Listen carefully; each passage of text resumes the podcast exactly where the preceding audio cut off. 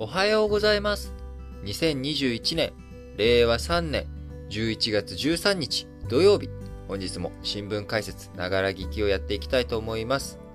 えーまず最初の話題、丸1として、えー会食、えーあるいはイベント、えーこちらのね、えー上限人数とか人数制限、えーこちらの制限を撤廃へという流れ、動きがあります。えー政府、イベントや飲食、旅行に関する新型コロナウイルス対策の行動制限について緩和案をまとめました。ワクチン接種や陰性証明の仕組みを活用して感染拡大を防ぎながら経済、社会活動を正常に戻していこうということになっていきます。新型コロナとの共存を目指して、えー今月11月内にも全国で適用していく方針です。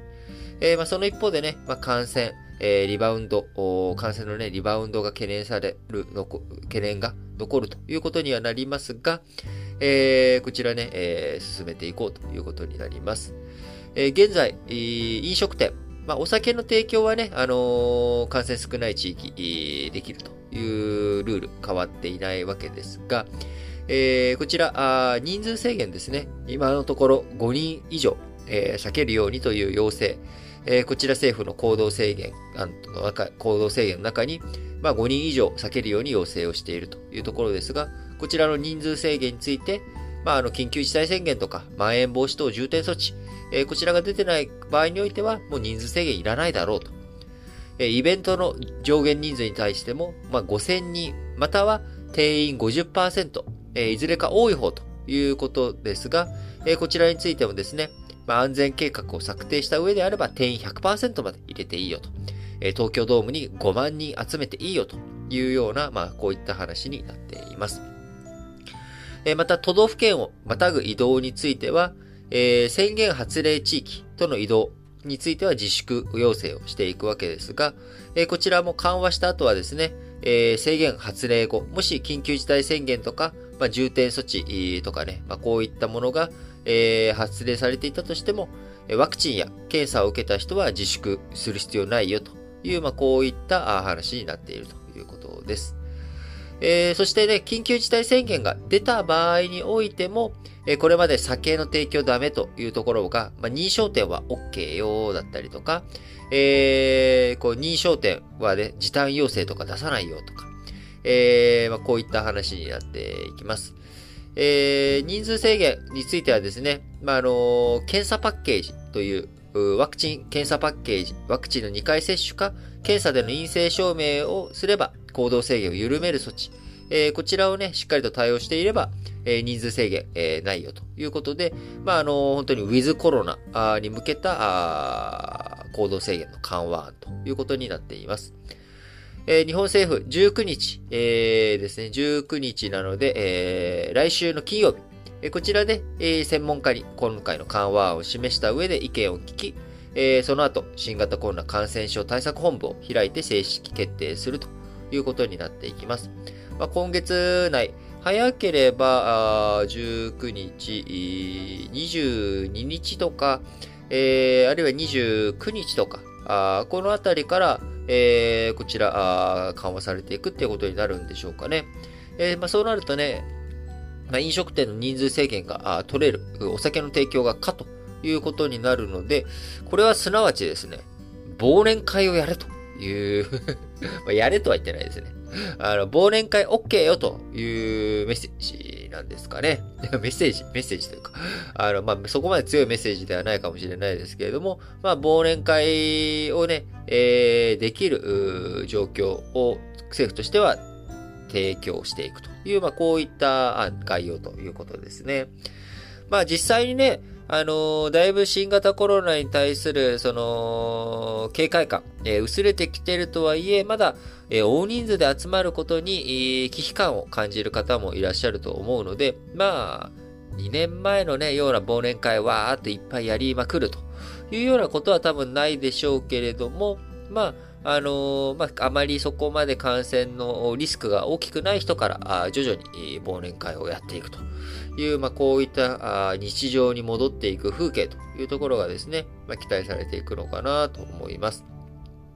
え岸田文雄首相、12日の新型コロナ感染症対策本部で、年内にワクチン接種証明書をデジタル化し、活用を進めることで通常に近い経済社会活動を取り戻していくと述べました。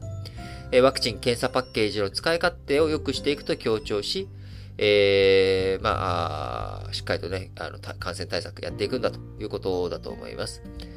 行動制限、えー、日本経済の足を引っ張ってきました。日本の7月から9月の実質国内総生産、前期比でマイナス予測が多いです。この夏、広範囲で制限が発令され、経済活動が制約を受けたためということです。えー、ね、まあそういった状況の中、ここからどういうふうにしっかりと対応していくのかというところですね。まあ、ドイツとかね、海外ワクチン接種先行していたところについても再び感染が拡大している。えー、まあ、感染は拡大しているんだけれども、その一方で重症化。え、これはね、え、それなりに抑えることがワクチンのおかげでできているという状況の中、まあ、どういうふうに日本としては今後、この夏、あ、この冬をね、え、迎えて対応していくのかということになるのかなと思います。はい。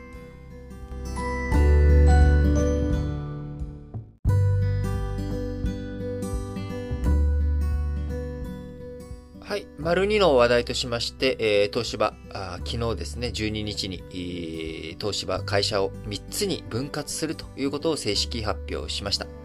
えー、東芝内の戦略委員会での議論を経て、えー、証券会社から最終案が持ち込まれたのは今から約2週間前ということですが、まあ、この2週間で、えー、正式に東芝3つの会社に分割していくということになります。えー、今回、えー、ね、えー、不祥事で虎の子の事業をいくつも手放し、上場廃止以外打つ手なしと見られた局面もありましたが、えー、今回の発表したスキームはですね、えー、非公開化でも会社消滅のニュアンスが伴う、えー、東芝解体ということでもなく、えー、積極的にね、えー、前向きな方向として、えー、コングロマリットディスカウント。これを解きほぐす積極的な東芝分割と見て、えー、いいだろうというふうに思います。えコングロマリット、複合企業というものはですね、株式市場でま評判が悪いという話は、あこの前、えー、しましたけれども、まあ、改めて何がいいのか悪いのかというと、えー、株式市場の中でですね、コングロマリット、まあ、あ悪い面が多いよねと、えー、どんなところかというと、やっぱり、各部門や人材、えー、こういったものがね、えー、みんなお互いの領域には口出しができない。だって違うことやってるから。えー、なので、シナジーが発揮されるわけでもなく、えー、会社の経営リソース、人材とか資金とか技術、こういったものが、それぞれの各部門に滞留してしまう。会社全体で、えー、統一的な意思決定ができないということで、まあ、事業部あって会社なしというような状態に陥ってしまう。なので、えー、それだったらもうそ、そもそも会社を分割して、えー、事業部ごとに分割して独立させた方が、あね、変な足かせなく経営判断して進めるんじゃないのと。えー、まあ、こういったことですよね。え今回東芝、え品質や検査不正、パワハラ問題、えこういったね、えことが発覚した三菱電機、え東芝に限らず三菱電機なんかでも、まあ、状況に似ているよね、というような、まあ、こういったところです。えー、東芝分割、えー、まあ、日本企業の大きいところではこういった会社分割、まあ、今回初めてということになりますが、まあ、アメリカなんかではね、あの、もっとこう、積極的に、まあ、物言う株主なんかが、えー、会社分割していくべきだというような、まあ、こういった話があるわけですが、えーと、先行事例としては、アメリカの科学大手のダウ・デュボン、えー、株主の要請で2年前の2019年6月に会社をまさに3分割しました。えー、低成長だった特殊産業財、えー、こちらを手掛ける新会社の時価総額、えー、減少しましたが、その一方で、えー、伸びていく農業、素材、え、こちらの2社についてはですね、それぞれ、えー、時価総額42%、あるいは13%高めたということで、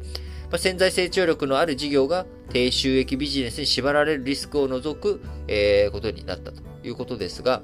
え、ただね、えー、3社合計、え、このね、デュポンの特殊産業材、え、素材、農業、こちらを全部足し合わせるとですね、えー、今株式市場好調の波に乗っているんですけれども、えー、結局3社合計では時価総額がちっちゃくなっちゃったというような、ま、状況に、えー、ダウジュボンについてはあります。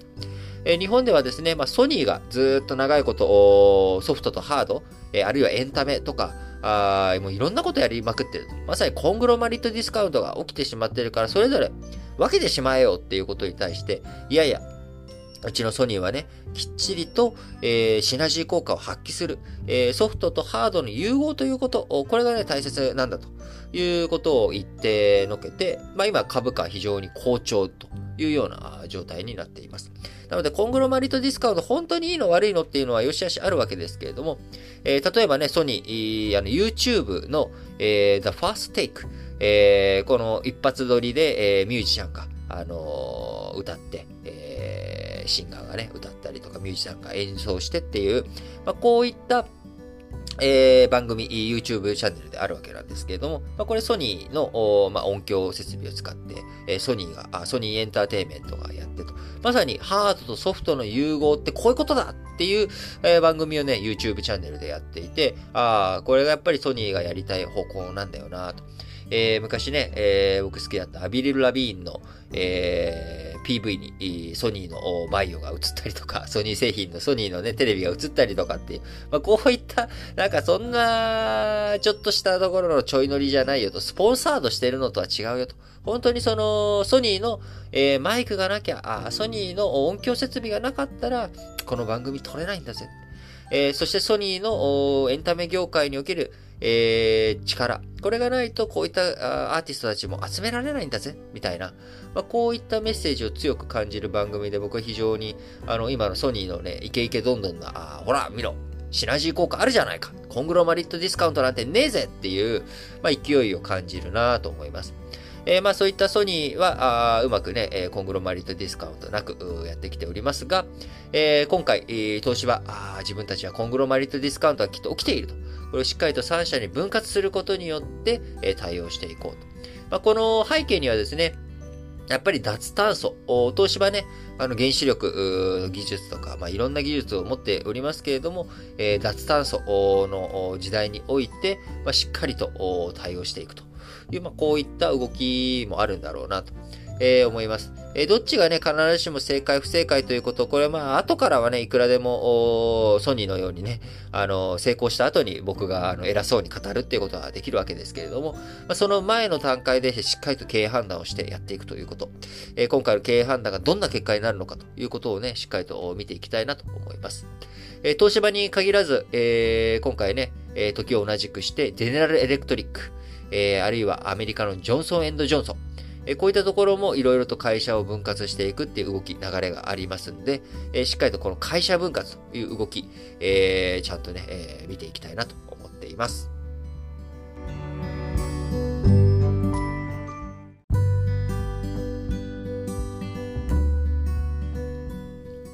はい。えー、それでは、丸3の話題としまして、えー、自衛隊えー、オーストラリアの軍隊の艦艇、えー、こちらにですね、武器等防護、こちらを初めて実施したという発表が昨日、えー、防衛省から12日ありました。えー、海上自衛隊、オーストラリア軍の艦艇に武器等防護を初めて実施ということですが、えー、まずこの武器等防護というのは何かというとですね、えー、2015年、えー、今から6年前に成立しました安全保障関連法案、えー、集団的自衛権を認めていく、この法案、えー、ですけれども、自衛隊の新たな任務として、これまで自衛隊というのは、まあ、個別自衛権を発動させるという前提のもと、あのー、あくまでも自分たちの国の国民や財産、えー、そして日本の領土を守るということで、まあ、自衛隊が自分たち守れるのは、まあ、そういった国民とか、あるいは自衛隊同士で、えー、連携し合うと。いうこと。まあ、これはね、当然何の問題も今までなかったわけですが、これに加えまして、じゃあ日本と一緒に戦ってくれている、あるいは日本を守るために駐留してくれているところとか、あこういった、えー、国、あるいは日本と一緒に行動している PKO 活動とかね、いろんなところで活動している国々、えー、こういったところの外国軍、日本自衛隊じゃない他の軍隊を守るということ、えー、こういったものについて、平時の活動としての訓練など、こういった場合には、自衛隊、警護することができるようになるよっていう、まあ、こういったものが、ま武器統防護ということになります。えー、自衛隊の新たな任務としてね、6年前に規定されましたが、えー、その後、去年の2020年には、米軍に、えー、過去最多の25件を実施ということで、まあ、あの、米軍についてはね、非常に多く実施をしてきたということですが、今回、えー、同盟国であるアメリカ以外の艦艇に対して自衛艦が警護をした初めての事例が今回オーストラリア軍、えー、今年あったということになります。えー、中国の軍事力強化を念頭に、え、豪州、オーストラリアとの安全保障協力を深めていくということになりますが、えー、こうね、今、あの、クワッドという枠組み、インド、オーストラリア、日本、えー、アメリカあ、この4カ国のね、クワッドっていう枠組みありますけれども、えー、日本、昔から艦隊のね、えー、海上自衛隊合同訓練でインドインドとか、えー、オーストラリアとかとは積極的にいろいろとやっていたわけですが、えー、今回、えー、中国に対、あ、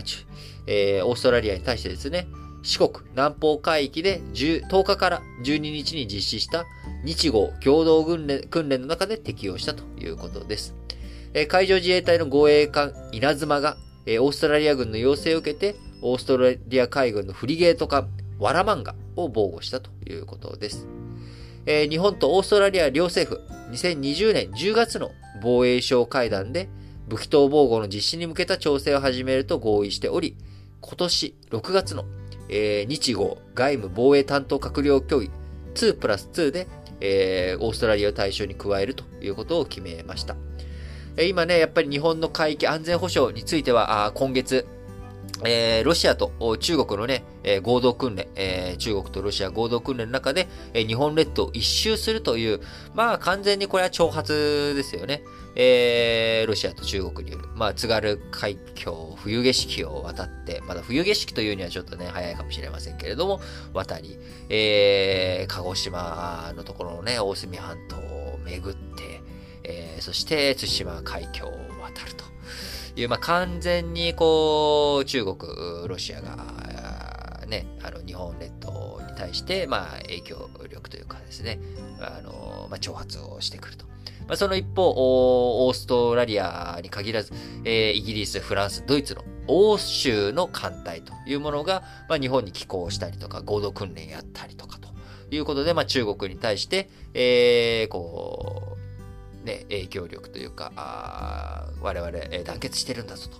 え今ね、昨今またウクライナの方に、クリミア半島とかウクライナの方にロシア軍、兵力の展開が見受けられるというところもありますし、えー、極東だけじゃなく、えー、ヨーロッパ、西側の方でも、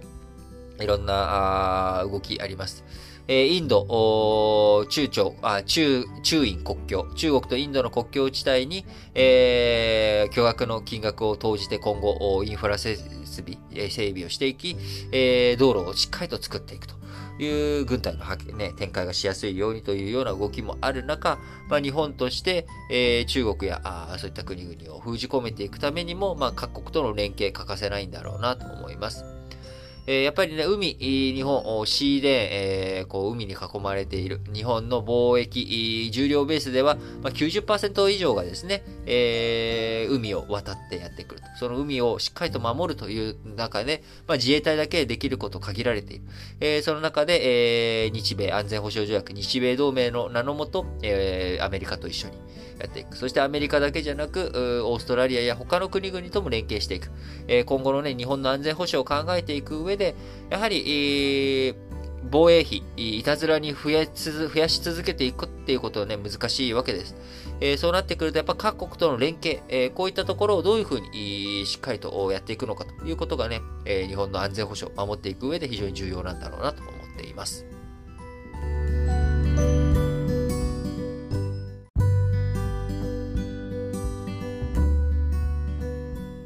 はい。それでは、丸4の話題ですが、えー、オブジーボ訴訟。こちらね、本庄さんと小野薬品の間で、えー、訴訟が行われていたわけですが、こちら、えー、260 280億円で和解ということに、えー、ついになりました。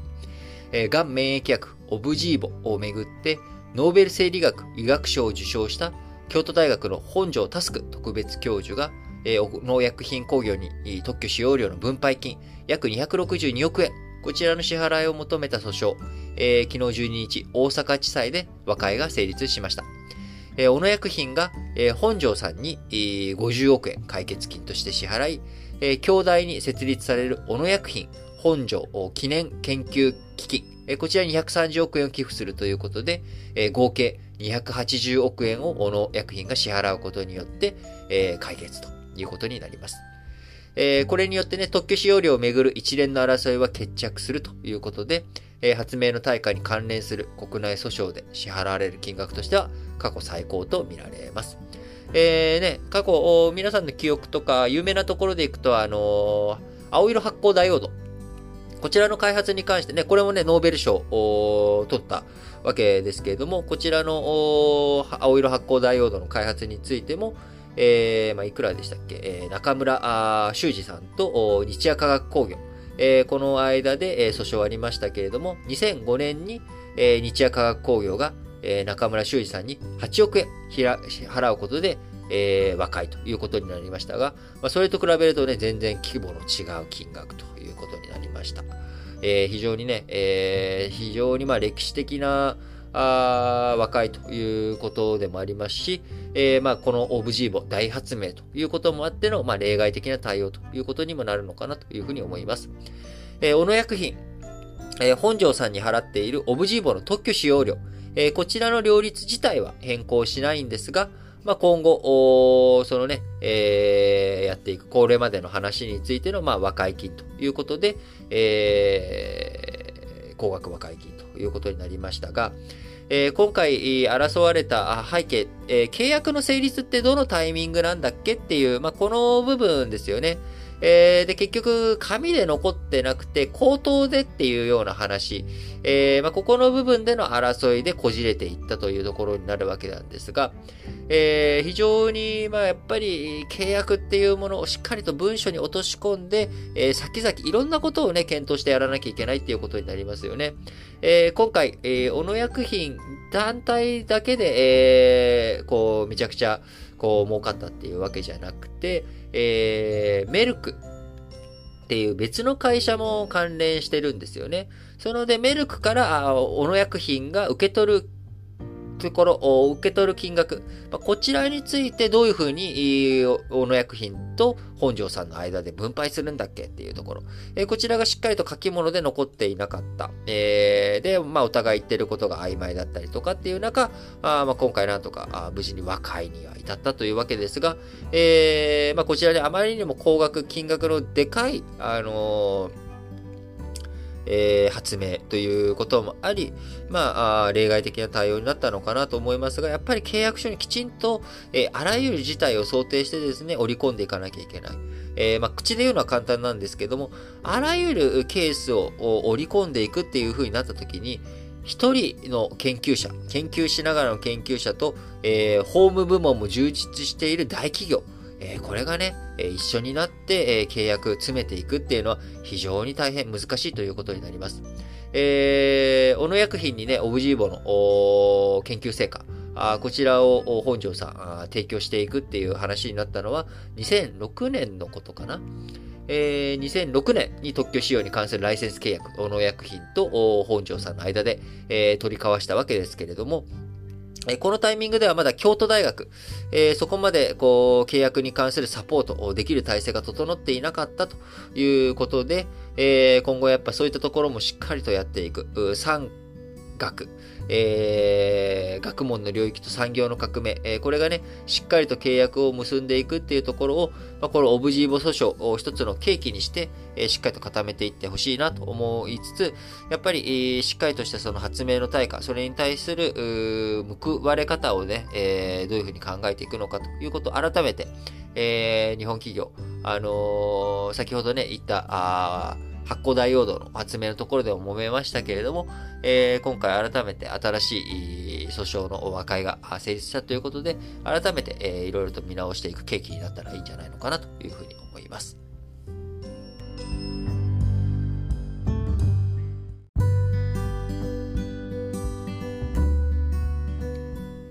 はい。それでは本日も最後、丸ごとしまして、えー、社説、主要語詞の社説をね、紹介して締めくくっていきたいと思います。えー、今回ね、面白いなと思ったのは、朝日新聞と毎日新聞。えー、どちらもね、瀬戸内寂聴さんのこう詩に対して、えー、社説を述べております。えー、朝日新聞、寂聴さん行く、貫く自分、時代への教え。えー、寂聴さんは、人々を追い詰め生きにくくさせる、こうした社会に対し、ある時は怒りをあらわにして、ある時はそれをユーモアにくるんで対峙し、筆を取り、法話のマイクを握った。えー、毎日新聞、瀬戸内寂聴さん行く、社会の駆け込み寺として、人々人々が愛し合い、誰もが生きやすい社会になることを願い続けた。コロナ禍で格差と分断が広がる今こそ、その思いの実現が求められている。何ができるのか一人一人が考えたいと。ということで、えー、瀬戸内寂聴さん、あ99歳で、えー、お亡くなりになりました。えー、明日配信します、ラジ歴の、えー、日曜ラジ歴。えー、こちらでね、えー、ちょっとね、まあ本当にちょっとっていう感じですけれども、えー、リートンとソッシーでも取り上げているということで、なんかやっぱりすごく影響力の大きい人物、えー、なんだなということをですね、改めて実感させる朝日新聞と、えー、毎日新聞の社説での取り上げということになります。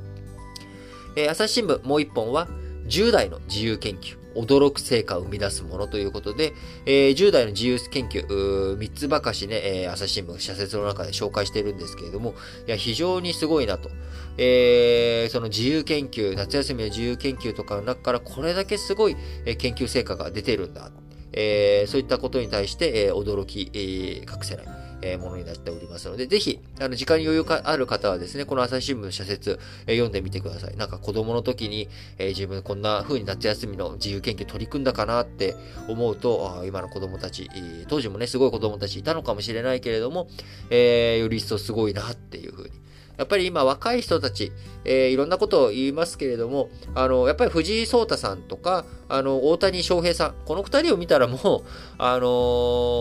ー、なんでしょう、今の若者はって、えー、ディスることなんてできないですよね。今の若者はむしろ逆にすげえっていうことだと思っています。もちろん、えー、いろんな面でね、体力の面とか、あのー、いろいろと、こう、物足りない側面とかっていうことをね、感じる、全体的にね、感じたりとか、あそういったことあるかもしれないけれども、やっぱり、あのー、今あ、より豊かになってきている。いろんなね、この失われた20年とか30年とかって言われてるけど、えー、30年前にはインターネットとかね、えー、気軽にいろんな情報にアクセスするっていうところがなかった。やっぱここ時代の底上げが起きているっていうことをね、え、実感していきながら、じゃあ次の世代、どういうふうに育成、育っていくのかっていうところ。え、ここにね、え、古いおっさんの頭をやっぱ変えていかなきゃいけない。我々も若くなっていかなきゃいけないっていうことをね、常に強く感じる社説だなと思いました。成果を上げて、ポストや予算を獲得する重圧もなく、失敗を恐れずに自由な着想で挑戦できるのは、専門の研究家には、研究者にはない強みだと。朝日新聞です。えー、毎日新聞のもう一本、えー、岸田政権のコロナ対策、油断せず実効性の確保。えー、岸田文雄首相は最悪の事態を想定すると繰り返している。第6波への備えはこれで十分なのか首相自らが国民に丁寧に説明すべきだ。えー、コロナ対策についてはね、えー、今日我,、えー、我もね、丸一で取り上げましたけれども、えー、他、あ産経新聞も、コロナ対策全体像、実効性高め医療崩壊防げ。政府の新型コロナウイルス感染症対策の全体像がまとまった。新型コロナの感染力がこの夏の倍になると想定して、医療体制の強化、ワクチン接種の促進、治療薬確保、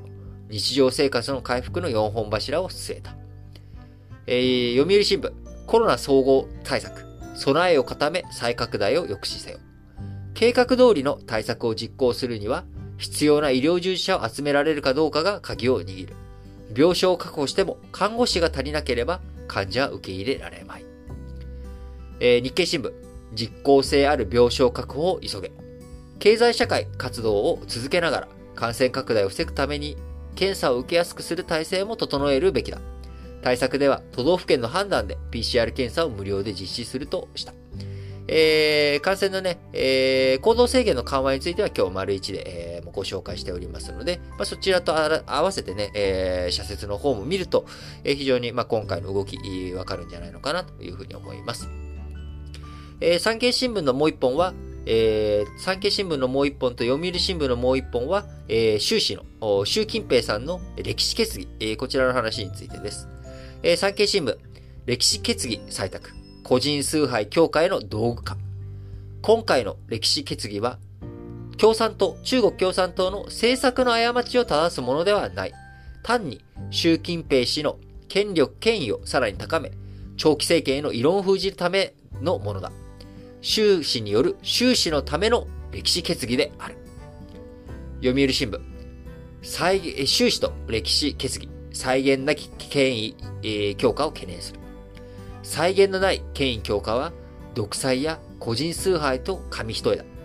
習近平氏が判断を誤った場合、軌道修正は容易ではない。えー、毛沢東さんがね、進めた文化大革命。えー、こちらの時代とは違って、中国、世界の中でも非常に大きな大国化している。習氏は世界に与える影響の大きさをより強く認識せねばならない。えー、最後、日経新聞のね、えー、最後の一本は、東芝の会社分割、えー、三社分割について着実に実行し成長をということですね。えー、丸二の話題ですね。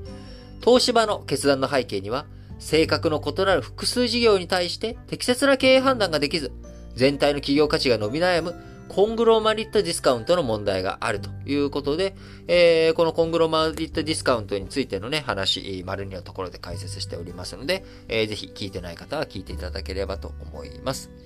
えー、本日も皆さん、新聞解説、ながら聞きをお聞きいただきありがとうございます。えー、ね、もう、早いもので、11月もですね、中旬を迎え、えー、あっという間に、えー、師走の足音が聞こえてき、えー、そして師走を駆け抜け、えー、2022年になっていくのかなと思います。えー、年末に向けて皆さんね、えー、今年は帰省をしようかなとか、忘年会どうしようかなとか、いろんなことを考える時期、時間になっていると思います。えー、なかなかやっぱり、えー、不安が、不安感がね、なかなか拭えない時期が続きますけれども、やっぱり、えー、楽しむ、えー、楽しいこと、これをね、しっかりと考えていくっていうことが、生活のメリハリにとっていいことではないのかなというふうに思います。はい。えー、そうですね。あと、まあ、新聞解説ながら聞きでも、ラジオ歴史小話本体の方でも皆様からの、えー、熱いコメント、質問、そして応援メッセージをお待ちしております。えー、応募フォームは各エピソードの概要欄、こちらに Google フォームへのリンク貼っておりますので、こちらからぜひぜひクリックしてですね、えー、投稿していただければと思います。えー、やっぱりね、そういった投稿が少しでも多くあるとですね、えー、我々、えー、非常に励みになりますので、皆さん聞いてよかったなとか、えー、あるいはここを解説してくれたおかげで助かりましたとか、えー、そういったことがあれば、あぜひぜひ投稿していただければと思います。はい。それでは、皆さん、今日も元気に、いってらっしゃい